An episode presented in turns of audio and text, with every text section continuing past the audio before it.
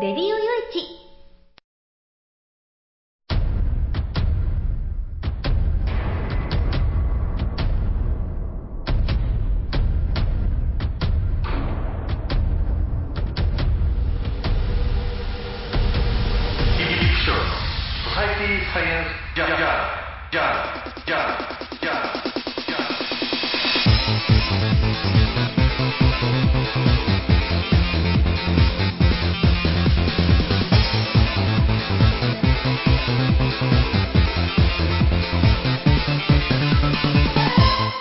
さん、ハローじゃ、ご機嫌いかがですか、えー、 Society Science Journal 第475回ということでね、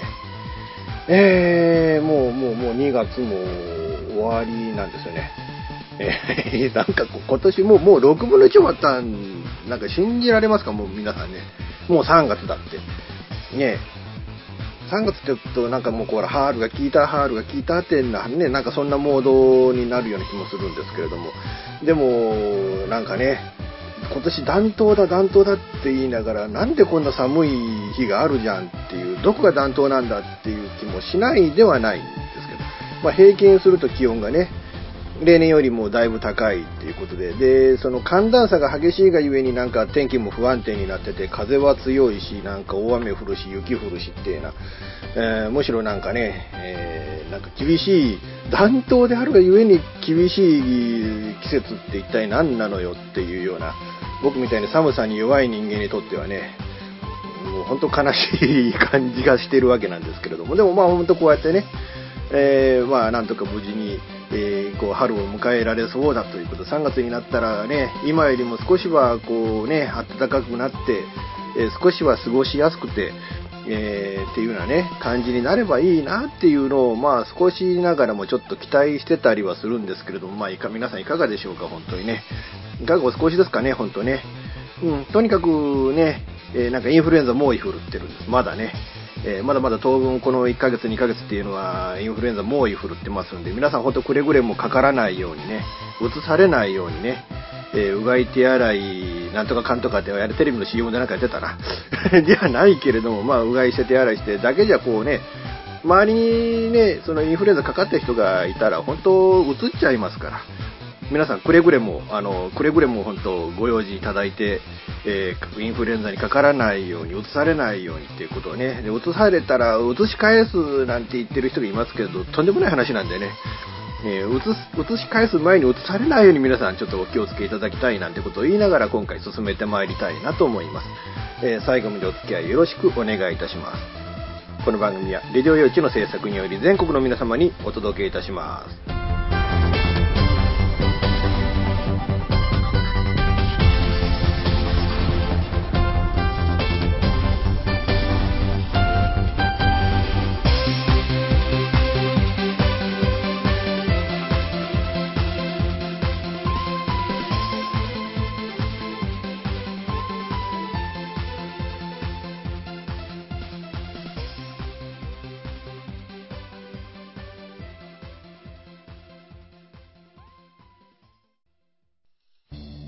FM 玉川をキーステーションに全国ネットでお送りする FM ミッドナイトハイウェイサタデースペシャルマイフレンド様の Hyper Weekend では身の回りの出来事や1週間のニュースの中から話題を拾って毎週1時間お送りしております。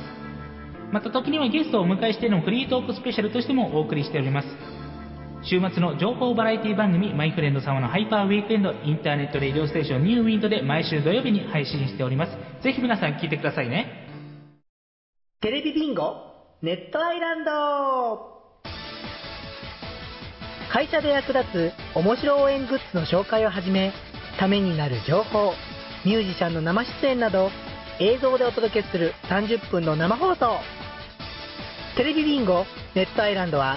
毎週水曜日19時30分から20時。テレビビンゴで放送中です。スタジオジュノンからのお知らせです。あ、あのや。あ、あのさ。チョイスラジオの説明するんだけども。チョイスラジオの説明をするんですけど。毎週月曜日の23時から。毎週月曜日の23時から。スタジオジュノンのサイトでや。スタジオジュノンのサイトでね。配信していくからや、みんな聞いてけろな。配信をしてますから、ぜひ聞いてくださいね。詳しくは、チョイスラジオって検索サイトでググってけらい。詳しくは、検索サイトでチョイスラジオで検索してね。で、待ってっからや来てけらい。じゃあ、待ってるからね。来てね。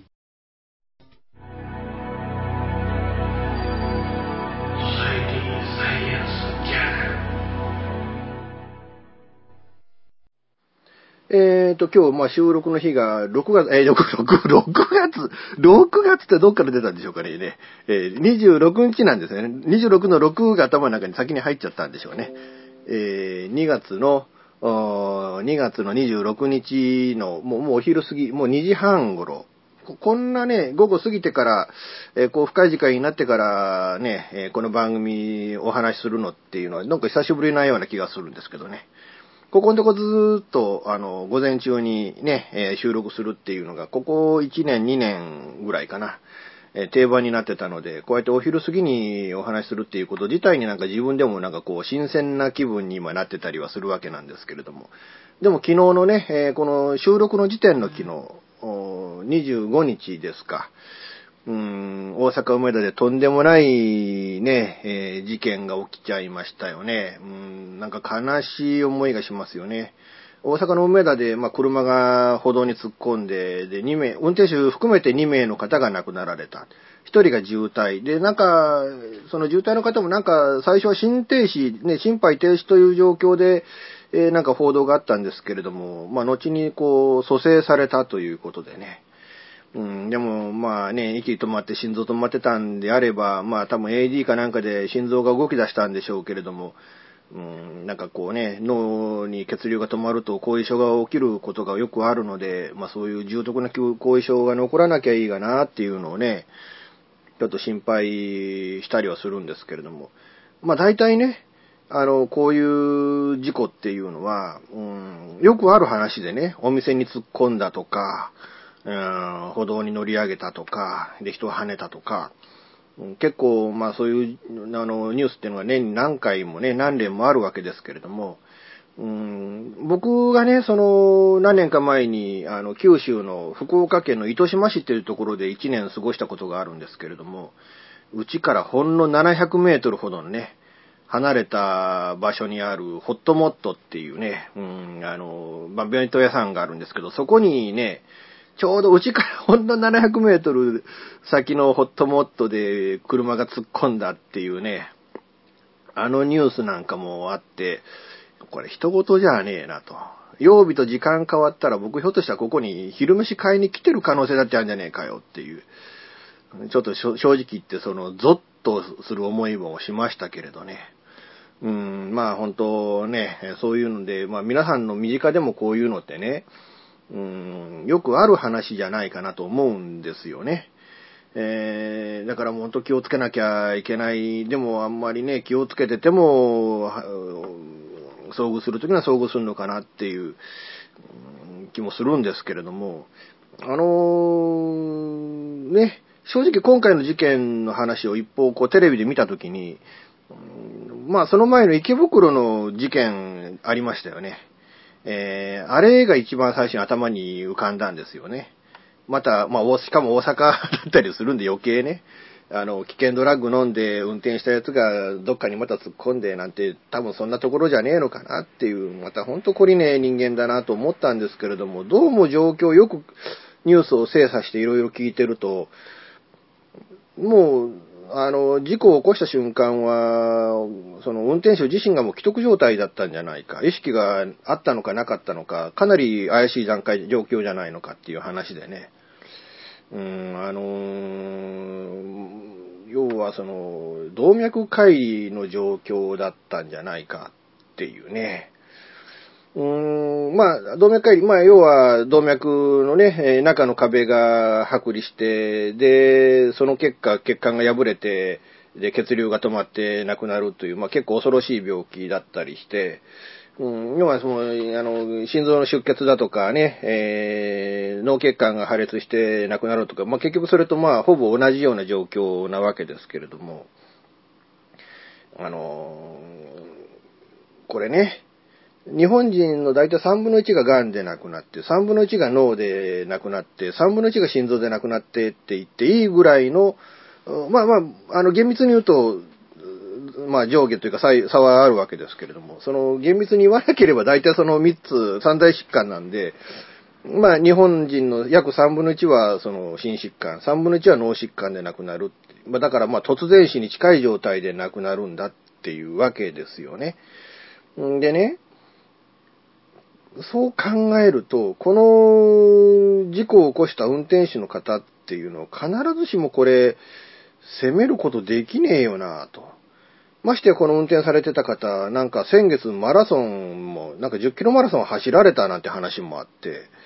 かなり健康であると本人も周りも思っておられた方が、ほぼ突然死の状態で亡くなられたわけですよね。しかも、たまたまそれが車の運転中だったがために、えー、突っ込んでいって、で、歩行者を巻き添えにして、で、亡くなってしまったっていうね。かなりもう本当、人生今の際にとんでもないことになっちゃったっていう。考えてみればこの方もかなり、うん気の毒な話じゃねえかよ、それはって話になってきてね。うん。まあ、転換とかであれば、その転換であるとね、運転する場合は、これ、まあ、あらかじめ免許で届け出をしておかなきゃいけないとか、あまあ、重度の転換持ちであったら、その免許の資格が停止になるとか、まあ、そういうね、うん、なんか、いわゆる転換で、思ってる方が転換発作によって事故を起こすっていうのを、なるべくこう減らそうというような、あまあ、努力もされているわけですけれども、その心疾患、脳疾患によるもんって言ったら、ごくごく、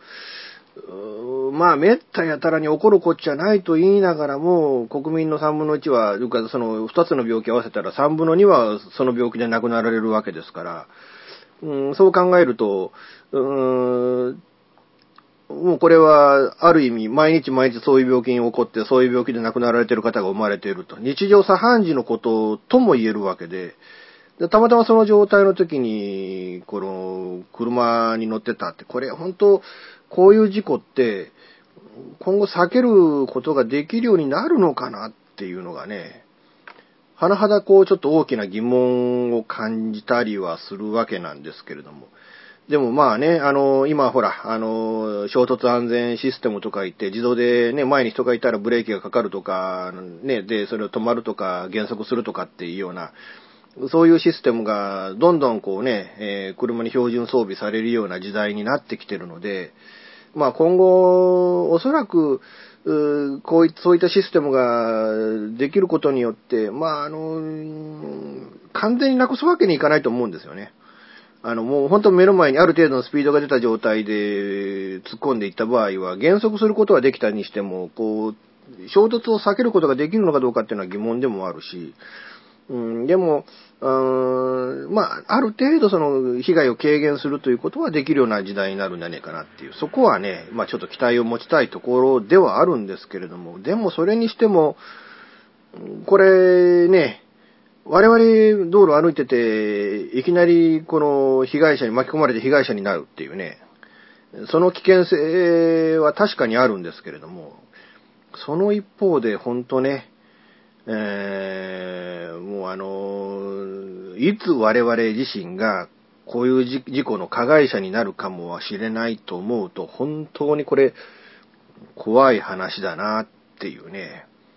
なんか背筋が寒くなる思いもするわけなんですけれどね。うん。だからまあね、あの、普段からこういうね、あの、脳血管障害とか脳梗塞とか、えー狭心症とか、心筋梗塞とか、動脈解離とか、動脈瘤とかね、そういった病気にならないように、普段から節制しなきゃいけねっていうことなのかなっていうのを、本当こう、感じているわけなんですけれども、でもそれ感じてて、感じただけで大丈夫なのかなっていう気もするんでね。うーん、まあ本当、あの、皆さん本当お気をつけいただきたいなと、えー言うしかないのかな。僕自身も気をつけなきゃいけねえなっていうね、血圧高いとかって言われてるしね、うん糖尿の毛もあるって言われてるしね、えー本当そうな、なるべくそういうふうに気をつけていこうかなと、えー自分でも思う次第なんですけれども、でも本当はあのね、えー、薬物とか、高齢者とか、決してそういう状況だけがこういうね、えー、自動車暴走事故、衝突事故を起こす原因になっているわけでもないっていうね。実際僕がね、あの、高校生の頃、えー、あの、武道の時間っていうのがあってね。で、クラスの半分の人が柔道を習って、半分の人が剣道を習ってて、僕はもう剣道の方行ってたんですけれども、でも柔道の方を教えてた先生っていうのが、どうも、うーん当時ね、えー、車を運転中に脳梗塞を起こして、で、車を止めるためにわざとなんか電柱かどっかにぶつけて車を止めたっていうね、いきなり目、あの、運転手って目が見えなくなったそうなんですよね。で、それで、まあ、病院に入院、ね、運び込まれて入院して、で、まあ、それで学校の先生も辞められてっていうようなことが、ちょうど僕らが習ってる最中の、うん、柔道の、ね、柔道強化担任の先生が、うん、そんな感じだったっていうふうに思うんですけれどね。うん、だから、本当はあの、いつそういうね、えー、僕ら自身がそういう事故を起こす側に回るかもわからないことなんだっていうことをね、本当肝に銘じて気をつけてスピ、普段からスピード出さないようにするとかね、えー、そういう、あの、安全運転も心がけなきゃいけないし、健康にも留意しなきゃいけないしっていうのを、本当なんかこう、改めて感じた一件だったなっていう気がするわけなんですけれども。まあ、あの、運転手の方もね、えー、本当ご家族ね、ね、その、被害者の方々からすると、いたたまれない気持ちで、この運転手をね、うん、お前人殺しなんだっていうふうにこう、責めたくなるような気持ちもわからないでもないし、でも、こうやって自然に病気になってこういうことになったね、結果的にこういう事故を起こしてしまったっていう、そこの部分において、そのね、うん、その運転されてた方を強く非難するのも、責め立てるのも、なんか気の毒だなっていう、ご家族の方も気の毒だなっていう気もするし、まあ、多分これまあね、あの、賠償金なんかはあの保険で出ると思うんで、まあね、あれなんですけれどもね、本当うん、なんかいたたまれない気もします。皆さん本当、こうね、こういう事故にならないように普段からね、気をつけましょうねっていうことを言いながらね、えー、ちょっと今日の前半のコーナー終わりたいなと思います。ソサエティサイエンスジャーナル。現金でマンションを買うのが夢なんです。よ。あ、満足しちゃったら一番いいな。そう、無理だと思う。幸せな家庭を作ること。留学したいんですけど心理学の方を勉強したいなと思っていて、うん、であのマンション建てて一番上に住むっていうのが理想かな あなたの夢を応援しています。風俗リンクラジオ。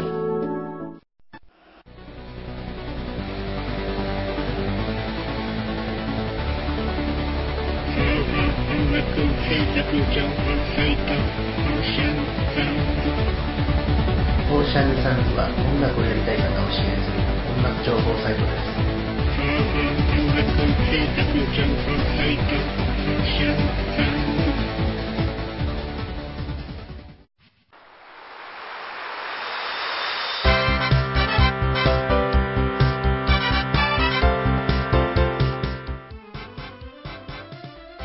お話は、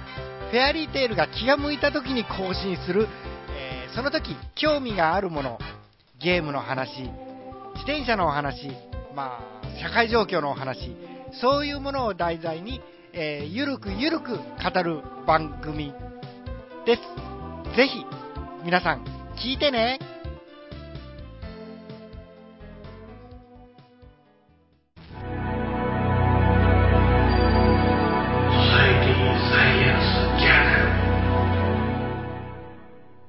さて、今日の後半はね、うーん、まあ、夏に迫った参議院選挙だけでないのかなっていう話でね、まあ、もしかしたらその同時選挙、これまで2回同時選挙が行われて、いずれも自民党政権対象したっていうね、えー、いうこともあるので、うん、だからまあ、うーん、それに向けてかもしれないということで、えー、ちょっとまあ選挙について、選挙に向けてのまあ野党の動きというかね、についてちょっとお話をしていこうかなと思うわけなんですけれども、ねえ、ねえ、何がねえなんだっていうね。えー、まあ、あの、まあ、もうね、えー、まあ、選挙に向けて、まあ、まあ、とにかく、まあ、自民党一強多弱っていう状況でね、うーん、まあ、一番の理由は、もう自民、もう民主党がね、えー、誰も信用してないっていう状況にまで、この、なっちゃったっていうね。うーん、まあ、なんていうのかな、あの、政権担当能力なんてあってないようなもん、なくてあってあるようなもんっていうかね。なんだけど、とにかくその、やれることやれないことをごちゃ混ぜにして全部やりますなんていうように適当な公約をしちゃったっていうね。えー、その結果できないことをできますって言ったがために、まあ誰も信用したりしなくなった。で、やることも結局むちゃくちゃだったしね。あの、船頭を多くして船山に登るってまさにそんな状態なのかなっていう、えー、気がしたわけなんですけれどね。うん、でもまあそれもね、まああの、とはいえ、やっぱりその、今の自民党がやってることを良しと思わない人も多いわけで、しかも、その、いわゆるね、えー、もうあの、失言は多いわ、えー、昔と同じようになんかね、汚いことをやってるわっていう、そういう状況っていうのがまた見えてきたっていうことで、いかにこう野党が力を合わせて自民党に挑んでいくかっていう状況になっていくと。いうことで、え、まあ、このね、26日には、あまあ、ね、えー、もうあの民主党と維新の党が一緒になってっていうことが、あの、やっていきましょうっていう方向に今向いていると。まあ、結局合同するっていうことにはなったみたいですよね。でもね、合同するんだから、両、両党とも回答して、で、が、なんか一緒にね、新たに政党を作るっていう方向に持っていきゃいいのになっていうふうに僕思うんですけれども、なんかそうはいかないみたいですよね。要はまあ、あのー、ね、えー、政党助成金の問題っていうことになってきて、政党助成金は、あの、うーん、どうも2党が対等合併するみたいな時を想定してないのかなと。一方の党が、うーん、一方の党に合流するっていうようなことしか想定してないのかなていうのが、なんかここに来て、なんかね、あの、両党が、その、解散して新党立ち上げっていうことになると、ここまでの政党助成金何億円っていうお金が入ってこないっていうんですよね。そのためになんか古速な手段を作って、で、民主党側は一人を残して、他の議員が全員離党して、で、そこに維新の党の議員が合流をして、で、最終的に民主党の議員が戻るって何、何わけわかんないことやってんのかなっていう。結局その政党助成金狙いでこんなことになってんだっていうのがね、うーん、なんか、こんな古速な ことをしなきゃいけないのか情けねえなっていうのはね。でも、まあ、あの、維新の党と民主党が一緒になったからといって、まあ、一緒になるためには党の攻略なんかも作んなきゃいけないわけだし、うん、あの、生活の党なんかもね、なんか、あの、作りましたよね。あの、前の選挙だったか、前の前の選挙だったか、なんか政党ね、新しい政党を作ってっていう、まあ、それ大失敗しましたよね。なんかそれと同じようなね、ことにならなきゃいいがなっていう。でもまあこれに両党だけが一緒になっただけでなしに、うん、生活の党とかね、えー、他の政党も一緒にならなければ、こう、ちゃんと戦えないっていう状況もあるわけで、うんで、そんな中でね、民主党と一緒に頑張ってた新党大地がコロッと寝返って自民党とくっつくみたいな。なんか鈴木さんもなんかね、共産党と一緒に戦えるかよっていうのはもうわからんじゃないけれども、うーん、ちょっとね、本当に何、何なのかな、この人がやってることはっていう、いう気がしてならないんですけれどね。まあ、まあ、ちょっと鈴木さんについても、ちょっといずれちょっと北方領土の会みたいなのを作って、そこの中でちょっと、うん、新東大地及び鈴木さんのね、鈴木宗男さんっていう人の話をきちっとしなきゃいけない時期が来るんじゃねえかな、っていうこともちょっと考えてますけれども。まあ、それはちょっと置いといてっていうことでね。うーん、まあ、まあ、今後生活の党が、ね、生活の方と山本太郎さんがどう出るかっていうのを、そこもちょっと注目していっていかなきゃいけないんですけれども、でもまあ将来的にね、まあその民主、維新、えー、生活の党なんかが一つの党をさらにね、その野党の結集ということで作って、で、戦って、万一今度またね、うん、政権取った時に、また分裂するんですかってことにね、そうなると新党を作った意味がない。っていうこともね、頭の中に入れとかなきゃいけないと思うんですよね。あの、なんていうのか、解散しては、合流して、解散しては合流してっていうような、そういうことをなんかこうね、離党しては戻って復党してっていう、そういう状況を戻してたんでは、野党も本当ね、うん、いや、何のために別れたんだよっていう、それぞれの理念はどうなのよっていうことで、またこう国民からこうね、信頼を受けられなくなるんだってことも、ちょっと野党の皆さんにはね、うん、頭に入れといてほしいなと。野党として、その、強大な自民党に挑んでいくっていう、そのことのためには、うん、力を結集して大きな力を作るっていうことは僕は大きな意味はあると確かに思うんですよね。でも、うんだからといって、なんていうのかな、その、自民党のね、自民党からしたら、やま、やの、こう、野党のこういうね、合流っていうのを、こう、単なる野合じゃねえかよって言ってるんですけど、僕から言わせれば自民党も野合なんですよ。要は自民党もね、えー、結構いろんなね、意見っていうのが根本的、底辺にはいろんな意見があって、その中で、えーまあ政権というものに対してものすごい求心力を持って、で、政権を持っているその内閣総理大臣及び自民党総裁の意向に沿って、えー下々が動くみたいな。えーまあ民主的な政党と言いながらも、うん結構その、集中権、ね、権力が集中している、うというか、うん結構独裁的なね、えー面も一面に持った政党であるなっていうのが自民党の、のまあその、権力を求心力にしているからそうなっていくわけであって、でも、その、民主党は、あくまでも民主的な政党のままで終わってしまったんだと。あの、小沢一郎さんとかね、鳩山さんなんかは結構その政権取ったんだから、まあいうかまあ自民党の出身の方だから、政権を持ったんだから、この政権を求心力にして独裁的にやっていこうだってっていうのが、まあ当たり前のような価値観として持ってたんでしょうけれども、でも、昨日今日政権を持った他の議員の方々は、なんだそれは民主党民主的な政党じゃねえのかよっていうので、点でバラバラな行動を起こして空中分解しちゃったっていうね。だから、こう、またこう、再び力を結集するのであれば、もう一度、うん、このね、えーこの、今度はその、権力というものに対して、求心力を持つような政党に、えー育てていくんだっていうね、うん、っていうことをちょっと、心がけて次のね、その政権を作っていただきたいなっていう気がするわけなんですけれども。まあそこに向かっていって、今度は共産党が、そのね、一人区の、あの、まあ参院一人区の、あの、候補を出さない、完全に下ろすっていうことを決めたっていうことを言い出して、まああのね、えーいわゆるその無党派層に対して共産党のその支持っていうものをこうね、え浸透させるためには、これもね、それが今一番の目的なんだっていうふうにおっしゃっておられる政治評論家の方々も結構いられるんですけど、僕はちょっと違った見方を持っててね。えー要は、一人区全てにこう共産党候補立てたって、まずほとんどの候補が受からないわけで、ましてや、その、ほとんどの候補が供託金1人200万とか400万とかっていう、この供託金が没収になってしまうっていうのがあるわけでね。っていうことは、そのね、二十何人、その一人区に擁立するっていうことで、えー、ぶっちゃけた話。ぶっちゃけた話、24何人、こう、一人区に擁立するということによって、ものすごい金額の、うん億単位の金が、こうね、あの、国庫に倍、ね、没収されてしまうわけですよね。だからそれに対して、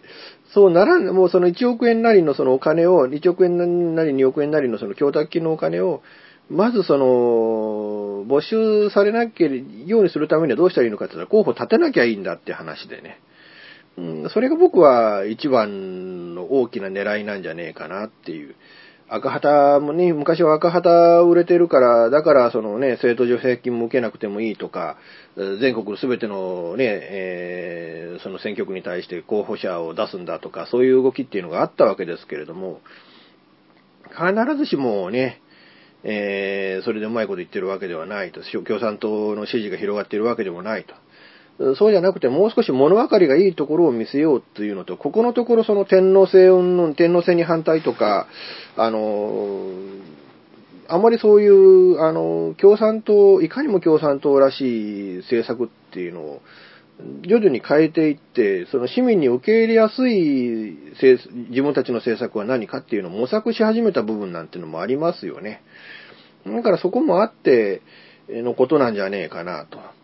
いうのもちょっと感じることなんですけれども。まあまあ一番はやっぱ供託金の問題じゃないかなと。だからまあそれで赤旗も売れなくなってるから、それ今までやってたこともできなくなってんだ、みたいな。それがまあ、あの、大きなところなんじゃねえかなっていう気がするんですけれども。実際朝日毎日とか読売とかもね、えー、今、ウェブの方でだんだんとシェアを取られていって、新聞がどんどんどんどん売れなくなっているっていうような話も聞きますしね。うん、だから赤旗とかね、あの、政教新聞とか公明新聞とかそういうものも売れなくなってんじゃねえかなっていう、そんな気もするわけなんですけれども。まあ本当こうね、参院選挙に向かって、で、もしかしたら同一選挙が行われるかもしれないということで、今年の夏の選挙に向かって本当に大きな流れがあると思います。えー、まあ自民党ね、えー、安倍政権、まあまあその、ここからどう、動くかどうかって言ったらまず動かないだろう。な、あの、あまりね、えー、状況が変わるってことは僕はないんじゃないかなとは思うわけなんですけれども。でもね、今後の、その、国会の動きっていうのにね、うん、注視していく必要があるんじゃないかなと思います。ソサエティサイエンスジャーナル現金でマンションを買うのが夢なんです。よあ間残しだったら一番いいな。そう、無理だと思って幸せな家庭を作るんと。留学したいんですけど心理学の方を勉強したいなと思っていて、うん、であのマンション建てて一番上に住むっていうのが理想かな。あなたの夢を応援しています。風俗リンクラジオ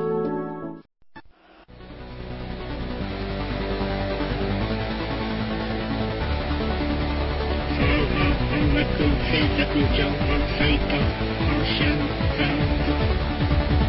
シャンサンズは音楽をやりたい方を支援する音楽情報サイトです音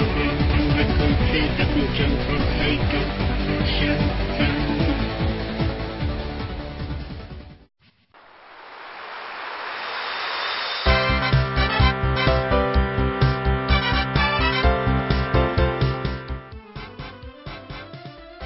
お話は、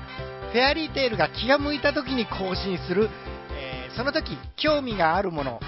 ゲームの話、自転車のお話、まあ、社会状況のお話、そういうものを題材に、えー、ゆるくゆるく語る番組です。ぜひ、皆さん、聞いてね。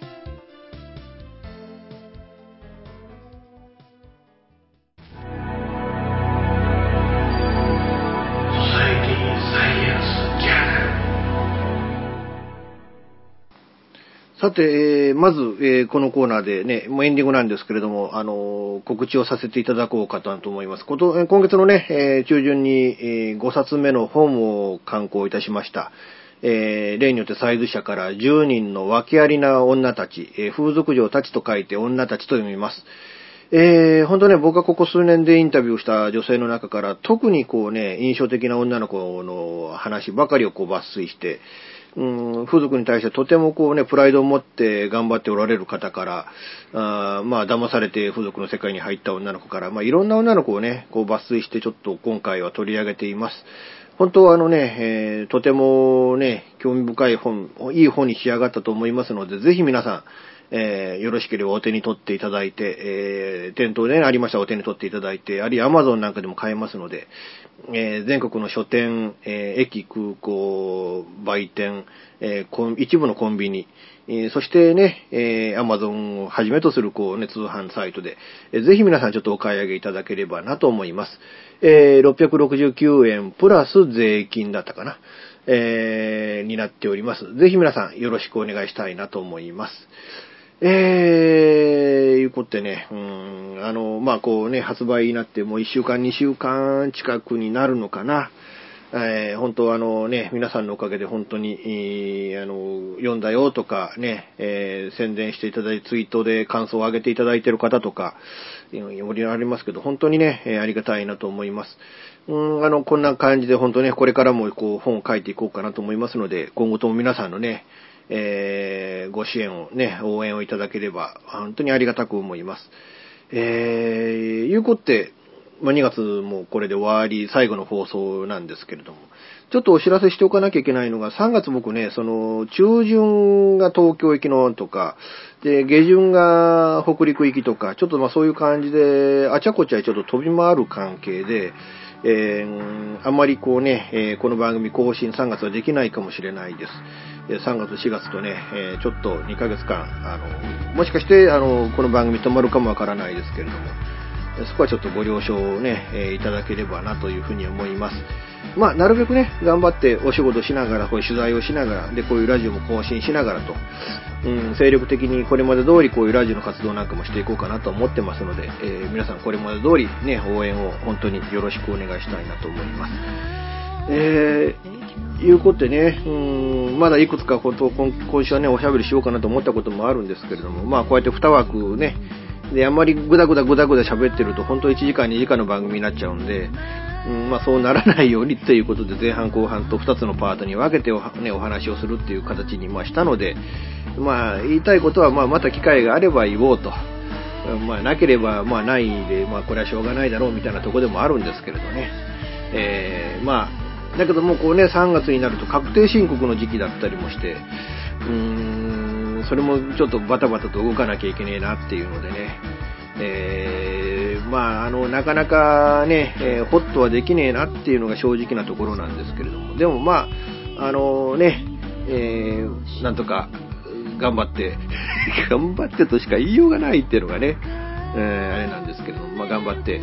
えー、皆さんに応援していただけるようにね、もうラジオの活動も、物書きとしての活動も、ね、これまで以上にこうね、力入れていこうかなと思ってます。あと、ホームページ作る仕事もあるんでね、う、頑張っていこうかなと思ってますので、皆さん、今後とも、えー、よろしくお願いしたいなと思います。ということで、えー、本当ね、えー、最後までお付き合いいただきましてありがとうございました。ということで、次回がもしかすると、できないかもしれません。えー、次回もしかするとできないかもしれません。で、できるかもしれないんですけど、できないかもしれません。ということで、えー、まあ、もしね、えー、来週できたらお願いします。できなかったらまた来週お願いしますということで、え、よろしくお願いしたいなと思います。この番組は、レディオ用地の制作により全世界の皆様にオンデマンドポッドキャスト FM ラジオでお届けいたしました。お相手はイプシロンこと吉岡雄一郎でした。では、また次回、ごきげんよう。さようなら。